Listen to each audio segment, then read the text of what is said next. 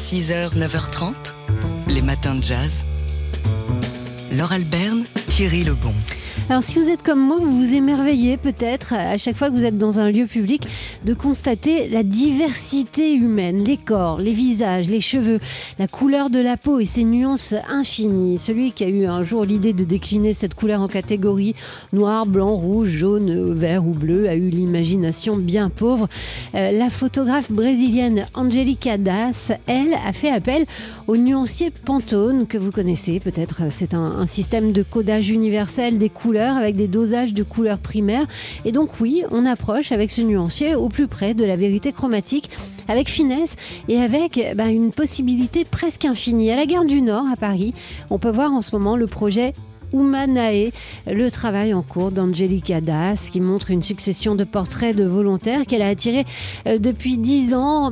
Ça fait au total près de 4000 modèles de 36 villes et 20 pays différents sur tous les continents, avec des visages, des épaules, des peaux nues, des peaux donc de toutes les couleurs, avec leurs références Pantone.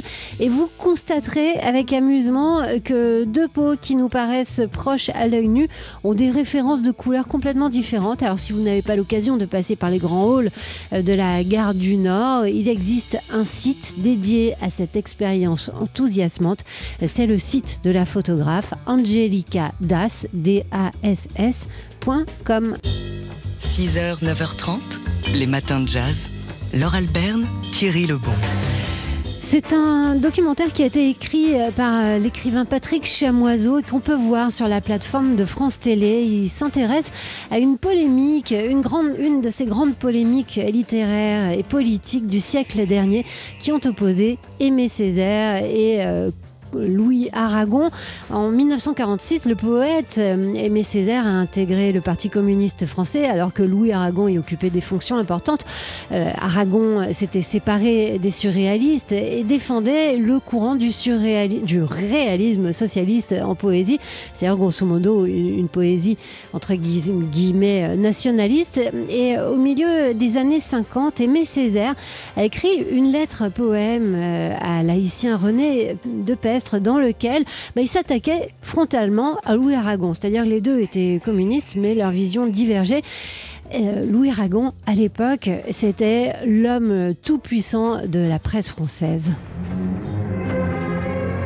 En 1930, a lieu le congrès de Kharkov en Union soviétique, qui est une étape extrêmement importante, puisque c'est à ce moment-là que le rapport Jdanov va préconiser à ce que la littérature, la poésie et les arts soient désormais au service du réalisme socialiste. Il faut bannir toute forme de création libre. Toute la création doit être au service du parti et des travailleurs.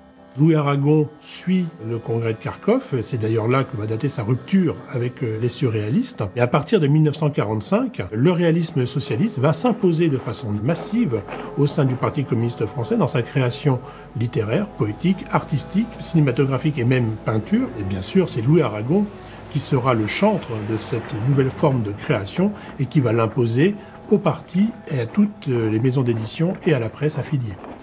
Le spécialiste de la littérature euh, David Alliot dans ce documentaire, donc qui ne s'intéresse pas à, une querelle euh, toute simple entre deux écrivains, mais à véritablement deux visions de la littérature et de la politique qui se sont opposées donc dans les années 50.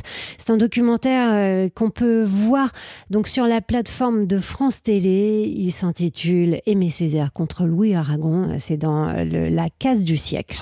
Les matins de jazz.